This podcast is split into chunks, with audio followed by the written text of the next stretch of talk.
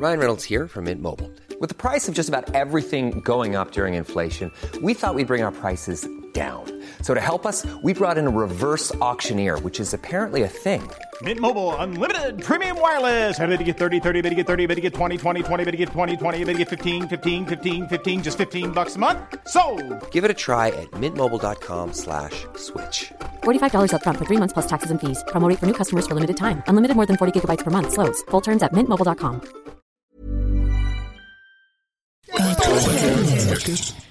Podcast. Monsieur Madoff a été arrêté jeudi 26 par le millions de dollars qui le d'être à l'origine d'une escroquerie à la milliards DIA sur le quota de 1,9 10 milliards d'euros a coûté près de de 1 Dieselgate a coûté plus de 30 milliards d'euros au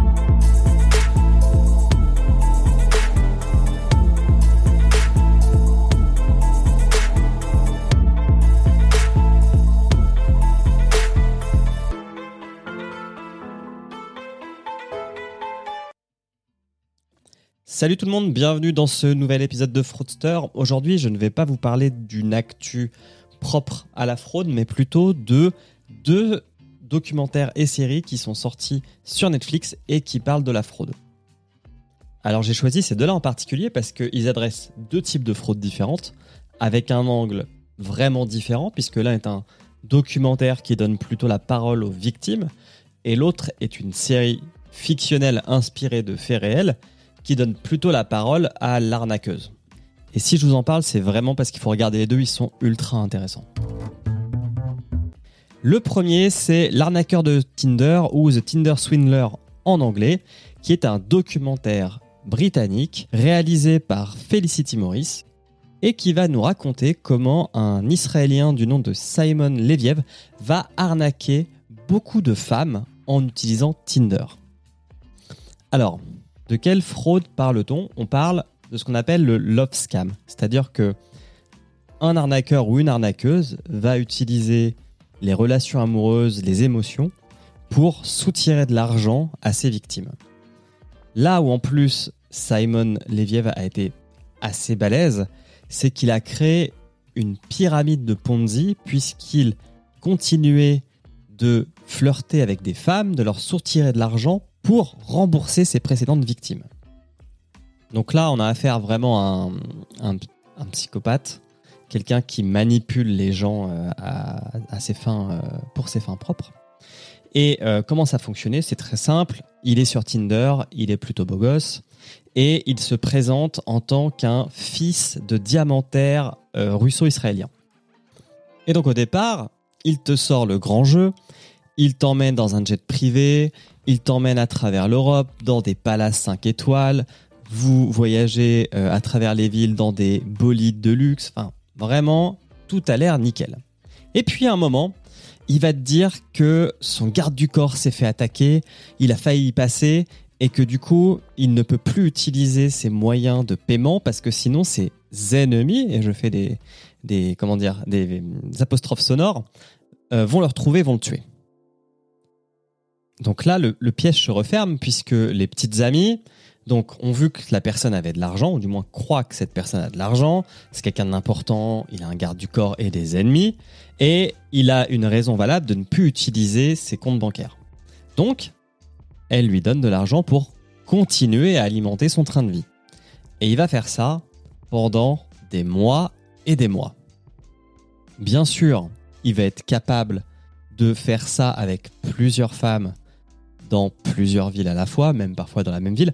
Enfin, le mec est vraiment euh, un manipulateur de très haut niveau. Bien sûr, je vais pas vous raconter ce qui se passe parce que sinon je tue tout l'intérêt de regarder ce documentaire. Mais sachez que d'une part, la morale est sauve, ce qui est important quand on fait ce genre de, ce genre de documentaire parce que euh, quand on compare par exemple à l'arnaque du siècle et après quand on va parler de Inventing Anna, euh, on n'a pas du tout sur une glorification de euh, la personne qui commet les crimes. Et sans vous spoiler quoi que ce soit, sachez que suite à la publication du documentaire, Match.com, enfin Match Group, qui a Tinder, qui a Match.com, enfin, qui est un- en gros la première entreprise au monde de tout ce qui est site de rencontre, a banni ce mec de tous ses sites et de toutes ses apps pour qu'il évite de commettre encore des méfaits, et que Instagram a lui aussi banni son profil. Il était genre à 200 000 euh, abonnés. Et euh, bah, beaucoup de gens le suivaient euh, puisqu'il s'était un peu reconverti dans le coaching et le lifestyle. Et quelque chose aussi qui est bien, je trouve, via ce documentaire, c'est que le love scam, c'est pas forcément le type de fraude dont on entend le plus parler parce que souvent les personnes sont honteuses de cette fête arnaquée par, comment dire, un semblant d'amour. Et là, on, on a le, vraiment beaucoup de victimes qui parlent à visage découvert, qui sont euh, des femmes plutôt brillantes, ce qui prouve qu'il faut qu'on se méfie toujours des manipulateurs et des manipulatrices. Et ce qui est bien aussi dans ce documentaire, c'est que les victimes ne sont pas raillées parce qu'elles sont tombées dans le panneau, ce qui pourrait être aussi un mauvais côté que pourrait prendre un réalisateur ou une réalisatrice en montant ce documentaire ou en montant une fiction. Et d'ailleurs, c'est très bien parce que ça va me permettre de passer à la seconde œuvre. Inventing Anna est une série dramatique américaine de 9 épisodes. C'est l'histoire de Anna Delvey ou Anna Sorokin, qui est une russe qui a eu la nationalité allemande et qui a arnaqué beaucoup de gens à New York et à Paris.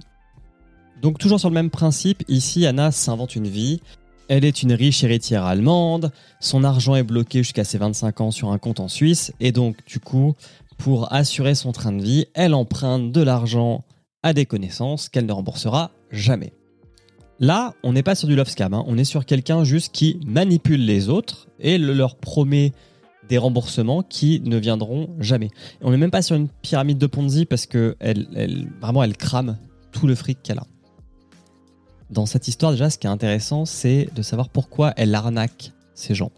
Autant dans l'arnaqueur de Tinder, euh, le, mec voulait juste assumer son train de vie, mais euh, il voulait juste vivre la belle vie. Anna Delvey, c'est un peu différent. Elle a pour but de créer une fondation d'art. En fait, voilà, c'est ça qu'elle veut, c'est créer une fondation d'art, mais donc il faut réunir plusieurs millions de dollars pour acheter un bâtiment, des œuvres, etc. Et donc elle, son but, ça va être de faire des faux, de faire des connaissances, de lier des amitiés afin de réaliser son but. La deuxième chose, c'est qu'elle aime aussi la belle vie, elle aime les belles choses. Là-dessus, faut pas non plus s'égarer. Hein. Vraiment, euh, elle, ne vivait, pas sur hein, le canapé d'une amie, même si ça va arriver à un moment. Mais vraiment, euh, elle est persuadée, elle s'auto-persuade même, je pense, que son but dans sa vie, c'est de faire une fondation d'art. Alors, comment elle va s'y prendre? Elle va faire un stage dans un magazine français de mode qui s'appelle Purple. Et de là déjà, elle va se faire remarquer, elle va tisser des liens pour se faire inviter dans des endroits où il faut être vu. Et elle a un, pouvoir, elle a une qualité, Anna, c'est que elle a le sens de la mode, selon les gens qui la côtoient. C'est-à-dire qu'elle sait s'habiller, elle sait se mettre en valeur, et elle est d'une bonne compagnie. Alors, pareil, je ne vais pas vous raconter toute l'histoire. Sachez que le point de départ, c'est Anna qui est en prison et une journaliste qui s'appelle Viviane dans la série qui n'existe pas dans la vraie vie parce que dans la vraie vie, la journaliste qui a écrit tout l'article sur elle s'appelle Jessica Pressler. Et bref, Viviane va essayer de convaincre Anna de lui raconter son histoire pour faire un article dessus et lui apporter une chose qui pourrait lui faire plaisir, la gloire. Au fil des épisodes, donc on va dérouler la chronologie de l'histoire d'Anna, aussi bien, on va dire, pour son procès que son passé. Et on va se rendre compte quel stratagème elle va avoir mis en place pour arnaquer surtout des banques. Parce que euh, elle va faire beaucoup de faux pour essayer de crédibiliser, de rationaliser son histoire d'héritière allemande.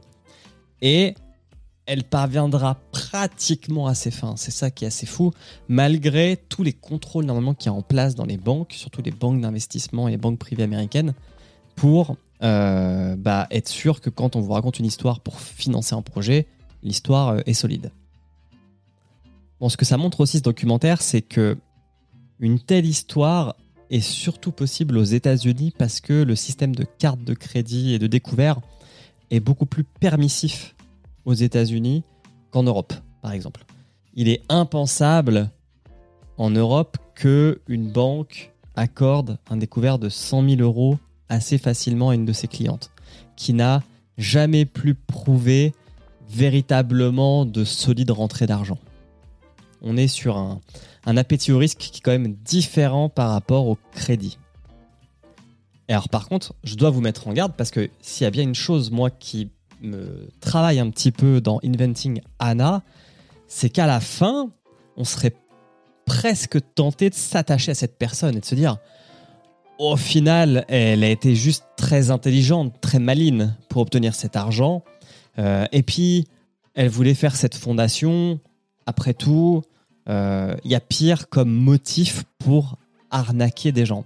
Sauf que, sauf que c'est un petit peu trop euh, rendre, comment dire, tout rose l'histoire d'Anna qui a quand même mis sur la paille ses prétendus amis. Il y, a des, il y a des femmes qui se sont retrouvées avec des découverts de 50, 100 000 ou des factures de 100 000 dollars à rembourser à American Express parce que elle leur a menti. Elle ne les a jamais remboursés. Et en plus, moi je trouve que c'est une personne assez détestable puisqu'elle manipule les gens, elle manipule les employés des hôtels en leur donnant des gros pourboires mais en leur parlant comme à des chiens toujours pour installer un, une sorte de rapport de force. Et, en fait, n'importe quelle relation qu'Anna a, on se rend très vite compte qu'elle essaye d'installer un rapport de force. Il n'y a rien de gratuit. Elle me fait un peu penser à Donald Trump, en fait, sur ce, sur ce terrain-là, qui est quelqu'un qui ne voit pas l'échange avec quelqu'un comme pouvant être gagnant-gagnant. Il faut toujours que j'arrive à avoir un truc en plus par rapport à toi. Et c'est, enfin, c'est totalement détestable. Une fois cette mise en garde faite, c'est une très bonne série fictionnelle. Pour le coup, euh, l'histoire est très sympa, c'est très bien réalisé. Les actrices jouent superbement bien. Et vraiment mention spéciale à Julia Garner, qui joue donc le rôle d'Anna, qui physiquement est très proche de la réalité et vraiment a l'air d'avoir capturé l'essence du personnage. Donc c'est c'est vraiment fou à quel point elle colle à la réalité sur ce point-là, malgré que ce soit une fiction. Voilà, c'était mon avis sur deux documentaires qui traitent de la fraude et qui sont actuellement disponibles sur Netflix. Hein. Ils ont été euh, publiés en janvier et en février de cette année. Je pense que la prochaine fois, je vais voir Bad Vegan, qui est un mix des deux en fait. On est sur euh, du faux et du love scam, donc ça va être intéressant. Je vous rappelle que Fraudster est un podcast du label Podcut, donc n'hésitez pas à aller voir les autres podcasts du studio sur podcut.studio. Et comme le dit Flavien, si vous avez le cœur d'un mécène, n'hésitez pas à aller sur patreon.com slash podcut pour financer ce qu'on fait et ce qu'on produit afin qu'on continue. Merci à toutes et à tous et bonne semaine. Monsieur Madoff a été arrêté jeudi 26 millions de dollars qui le ont soupçonne été d'être à l'origine d'une escroquerie à la TVA sur le quota de milliards a coûté près de Dieselgate a coûté plus de 30 milliards d'euros au groupe.